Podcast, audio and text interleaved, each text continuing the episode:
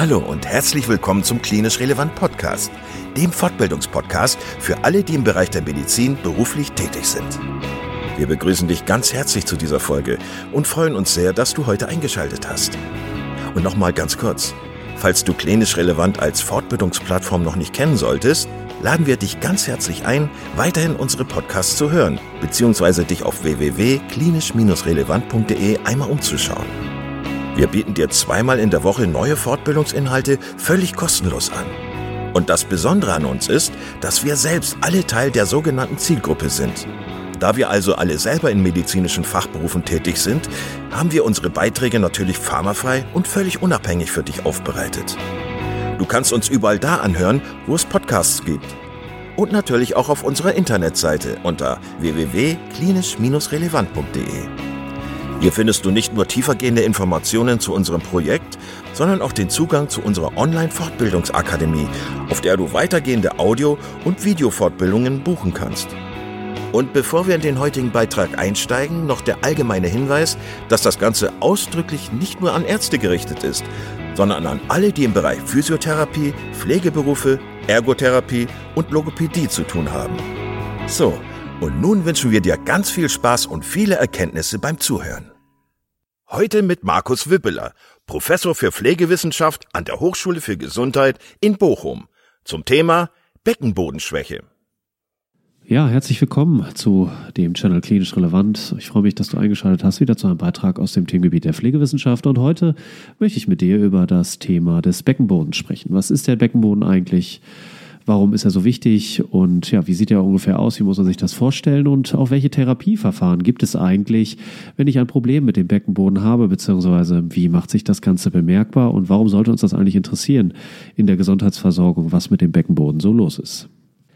Nun, wie der Begriff Beckenboden vermuten lässt, äh, ist es quasi eine abschließende Struktur und diese abschließende Struktur aus Muskeln, Nerven und Bindegewebe sorgt dafür, dass unsere Organe in Position gehalten werden und unterstützt die aktive Kontrolle des Stuhl- und Harnabgangs.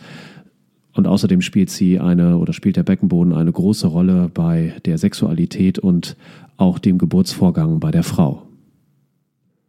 Zu den Ausgängen des Beckenbodens gehören die Harnröhre sowie der Anus bzw. auch die Vaginalstrukturen bei der Frau, und wenn mit dem Beckenboden Probleme bestehen, kann es eben zu einem Prolaps kommen, beziehungsweise dann zur Dranginkontinenz beziehungsweise Belastungsinkontinenz beim Mann und bei der Frau, wobei eben die willkürliche Kontrolle herabgesetzt ist durch eine Schwächung der Beckenbodenmuskulatur. Wenn wir über den Beckenboden sprechen, wird dies typischerweise als weibliches Thema aufgefasst, da natürlich ein großer Risikofaktor für eine Beckenbodenschwäche die Geburt eines Kindes ist, beziehungsweise die Schwangerschaft, da hier der Beckenboden enormen Belastungen ausgesetzt ist durch eben die Gebärmutter beziehungsweise das werdende Kind und dann eben auch die Erfordernis, die Beckenbodenmuskulatur deutlich zu erweitern im Rahmen des Geburtsvorgangs, wobei es natürlich zu muskulären und nervalen Schädigungen kommen kann, die zum Teil dann chirurgisch unterstützt werden müssen. Aber natürlich ist dies auch für männliche Patienten ein wichtiges Thema. Gerade auch Faktoren wie starkes Übergewicht können dazu führen, dass ein Beckenboden dauerhaft enormen Belastungen durch das viszerale Fett ausgesetzt ist und auch hier eine Schwäche, die dann auftreten kann, die dann auch zu einer Inkontinenz führen kann. Darüber hinaus kennen wir weitere Risikofaktoren. Das sind zum Beispiel Patienten mit chronischen Rückenschmerzen.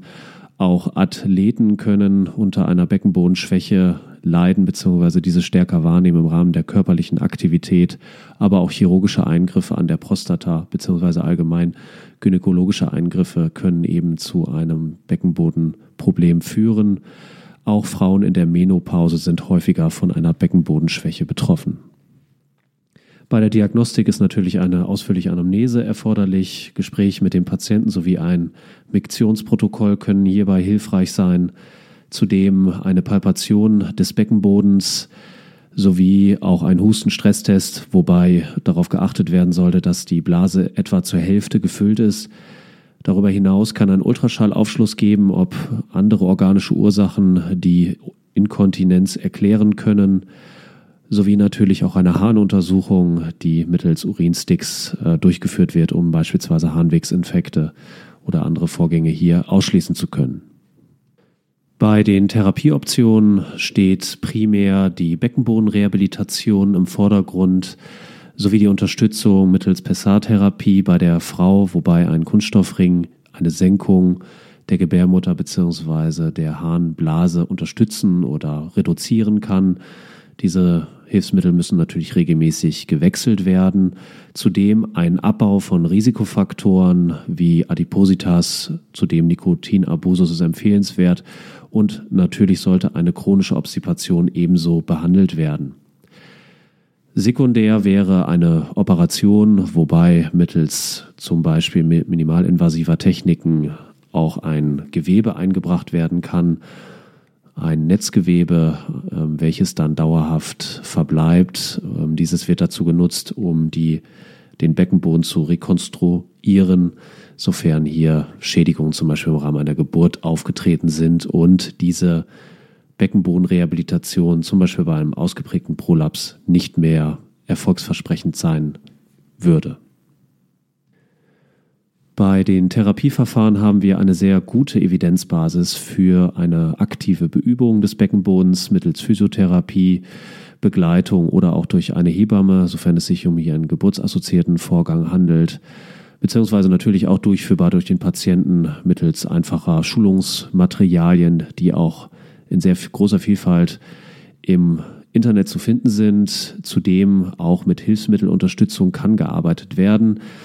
Hierbei gibt es verschiedene randomisiert kontrollierte Studien in substanzieller Umzahl, ähm, Anzahl, die uns zeigen, dass wir sehr, sehr gute Therapieeffekte auch bereits früh nach, der gezielten, nach dem gezielten Training erwarten dürfen.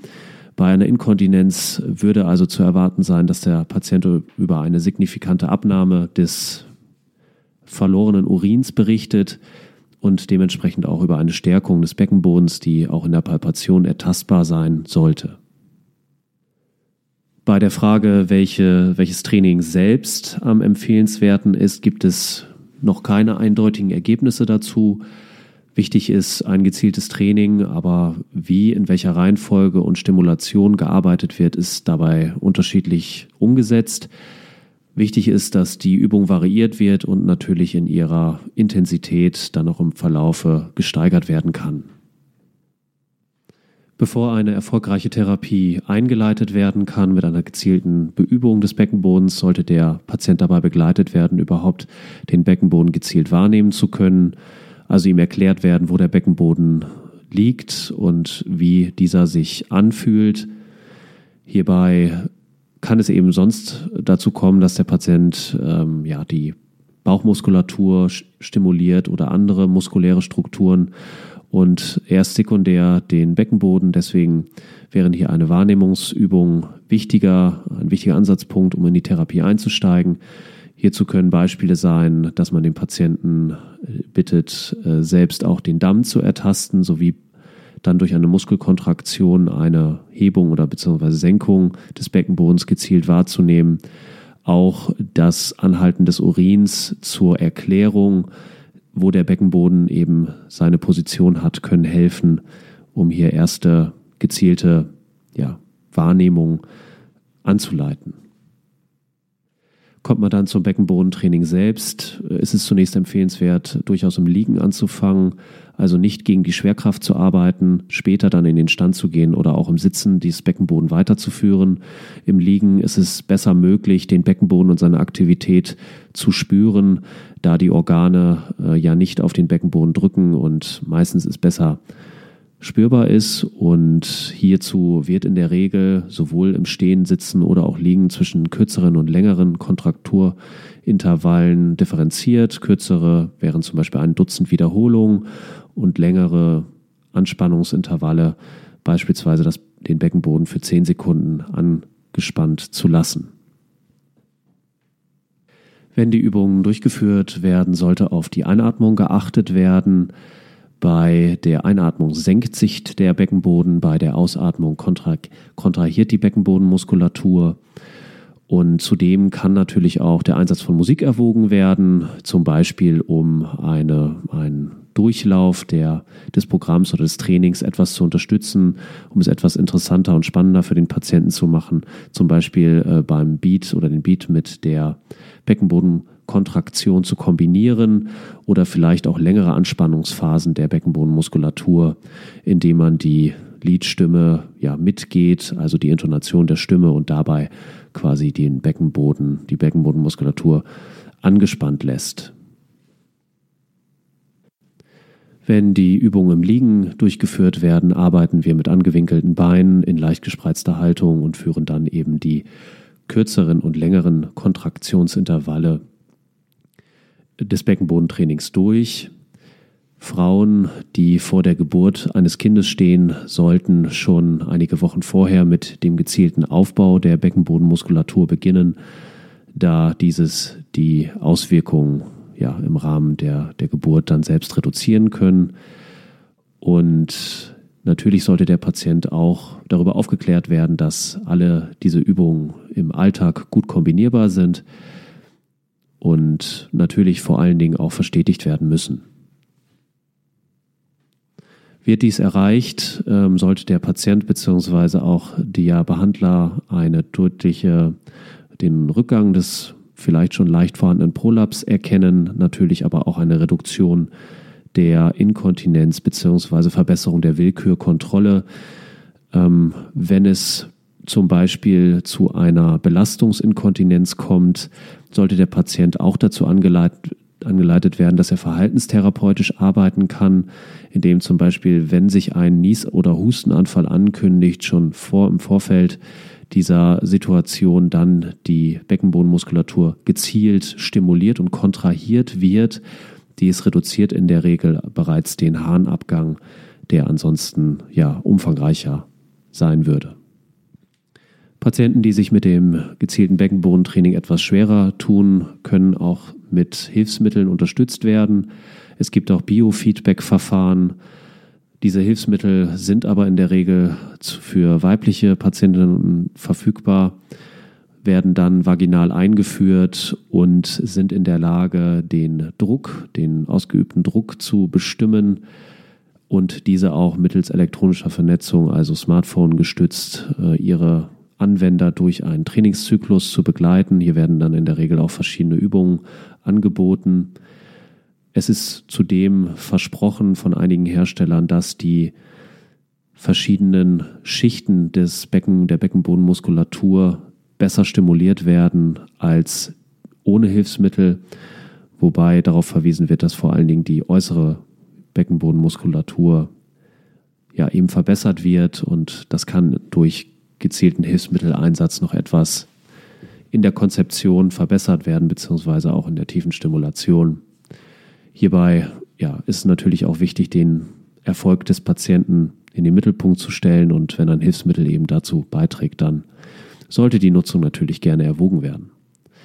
Ja, ich hoffe, du konntest ein bisschen mitnehmen in diesem kleinen Beitrag zum Thema Beckenbodenmuskulatur, welches natürlich nicht nur ein weibliches, sondern auch eben für männliche Patienten geeignetes Thema ist und dieser eben auch gezielt trainiert werden sollte, wenn es zu Inkontinenz beispielsweise kommt beziehungsweise auch einem Prolaps, der gut mit einer Beckenbodenrehabilitation behandelt werden kann.